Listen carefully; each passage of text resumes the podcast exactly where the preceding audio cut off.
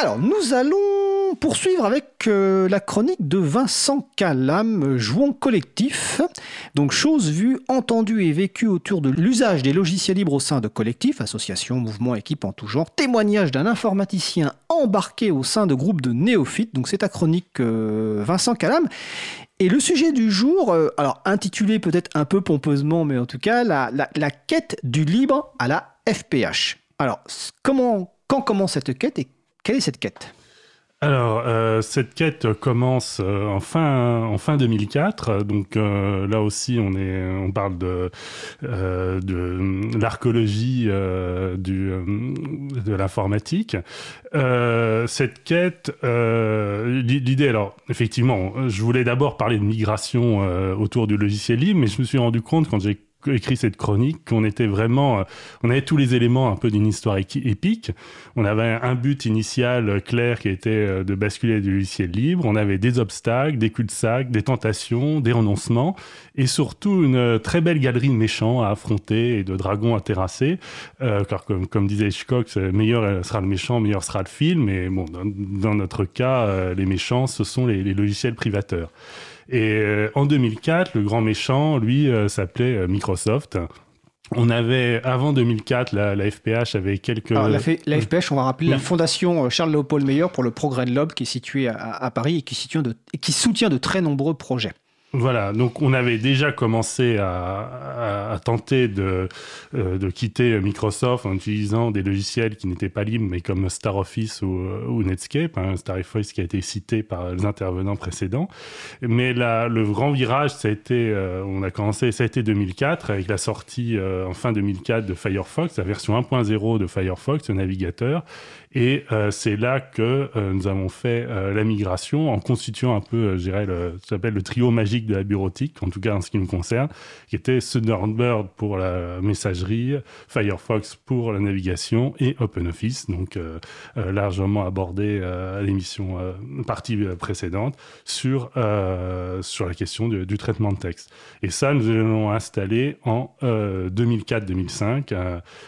et à ce moment-là, avec ce trio magique, on avait 80% de l'usage euh, de euh, quotidienne de l'informatique par les salariés de la FPH qui était couvert par du logiciel libre.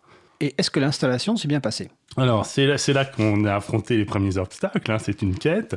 Bon, pour Firefox, c'était euh, sans problème, parce qu'en fait, un, un, navigateur a des outils assez basiques, et puis euh, les fonctions... À l'époque À l'époque, voilà. À l'époque, il n'y avait pas d'extension, donc euh, c'était pas aussi répandu, donc fondamentalement, ça c'était très rapide.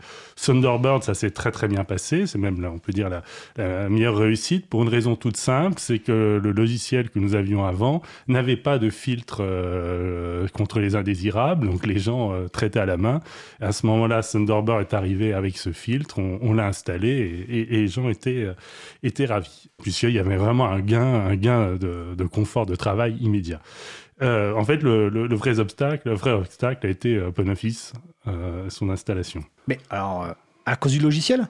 Non, alors non, le, je, je ne mets pas en cause du logiciel. Bon, c'était bon, c'était la version 1.0 à l'époque, hein, tout, tout comme, donc il restait encore euh, plein de choses à faire. Simplement, comme il a été dit, ben, un traitement de texte et, et, tableur et ainsi de suite, c'est un outil euh, beaucoup plus euh, complexe euh, qu'un qu simple navigateur. Mais il faut dire aussi que euh, le problème est devenu euh, euh, de, de nous-mêmes, des, des, informaticiens de la place qui ont. Qu'est-ce que vous avez fait?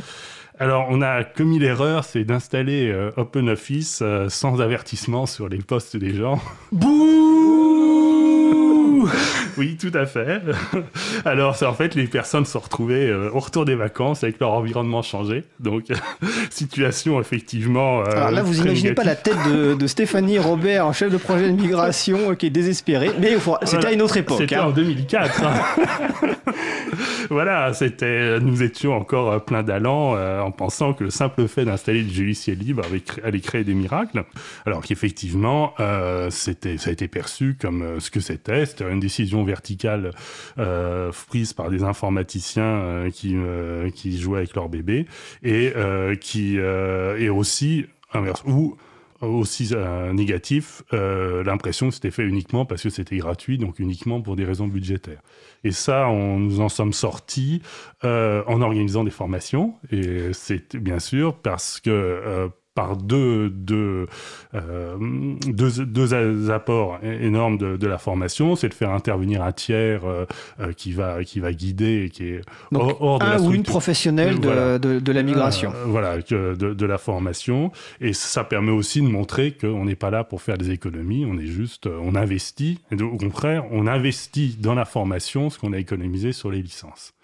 Ça, c'est. Euh, mais le deuxième obstacle euh, qu'on rencontrait avec OpenOffice, qui, qui est pas le qui est problème d'OpenOffice, mais c'était notre environnement de travail, puisque euh, la fondation est un organisme qui travaille beaucoup à l'international avec de nombreux partenaires à travers le monde.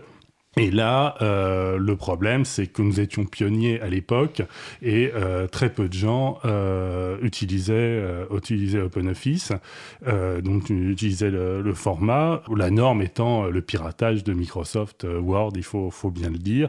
On va dire la copie illicite plutôt que le piratage. C'est un terme un peu moins de propagande. tout à fait. Allons-y. Donc pour la copie illicite, enfin, bref, pour pour les gens, c'était la même chose puisque le, le c'était la gratuité qui, comptait. Hein, et là, on avait dû, on, devait même maintenir euh, des, versions de Microsoft Word un certain temps pour euh, quand on affrontait des, mises en forme complexes qui, se trimbalaient d'une organisation à une autre quand on travaille sur un, un, document commun. Là, je parle des années 2000, donc il n'y avait pas tous ces outils euh, de travail en ligne. Oui. Alors tout à l'heure, tu as parlé que le trio, donc euh, Courrieler, Thunderbird, euh, Bureautique, OpenOffice et navigateur web Firefox, ça couvrait 80% des besoins des personnes de la FPH et les 20% restants. Alors, les 20% restants, c'est en trois, on va dire, euh, trois choses. Il y a, des petits logiciels pour des, petites applications spécifiques. Bon, par exemple, c'était à l'époque, c'était WinZip pour la, question des archives zip. Euh, dans ce cas-là, ben, il a suffi euh, d'attendre d'une certaine manière que les solutions libres se développent. Hein. Par exemple, zip pour la question des compressions de fichiers. Après, il y a le deuxième cas qui sont les logiciels très spécifiques euh, et on va dire, on dit logiciels métiers comme la comptabilité, donc qui sont d'autres problèmes. Et ensuite, il y avait euh, des, euh, des développements maison qui existaient des avant, parce qu'on on partait évidemment d'un existant, et euh, on avait une application qui tournait sur un logiciel euh, du début des années 90 et euh, qui, qui, qui, qui, fonctionnait très bien, euh, enfin très bien. Pour un logiciel des années 90, il était très performant, c'était pour la gestion des documents et de l'annuaire. Et là, bon là, ça a été mon travail à moi en tant que codeur. Là, j'ai développé un, un, la nouvelle version de ce logiciel, mais là, sous un mode client-serveur. Et, euh, évidemment, les gens passaient par leur navigateur. Et là, bon, là, le passage s'est fait sans problème parce que le but était d'améliorer.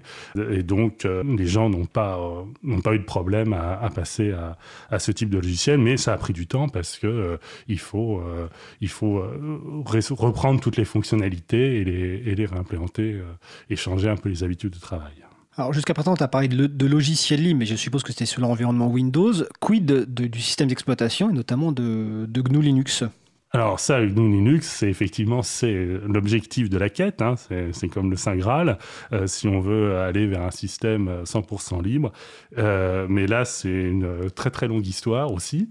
Euh, et donc voilà, ce sera l'objet euh, de ma chronique la semaine prochaine, puisque on entame euh, de, la semaine prochaine, nous avons des, une série de, de, chroniques. Et donc la suite sera au prochain numéro. Donc je vous donne rendez-vous la semaine prochaine. Waouh, waouh, waouh. Donc, amis auditeurs et auditrices, donc nous allons devoir attendre, patienter jusqu'à donc mardi prochain pour savoir si le chevalier euh, Vincent a permis à la FPH de réussir sa quête de la sainte liberté informatique. Bah écoute, euh, Vincent, je te dis à la semaine prochaine et euh, passe une bonne journée d'ici là. Merci. Merci, Vincent.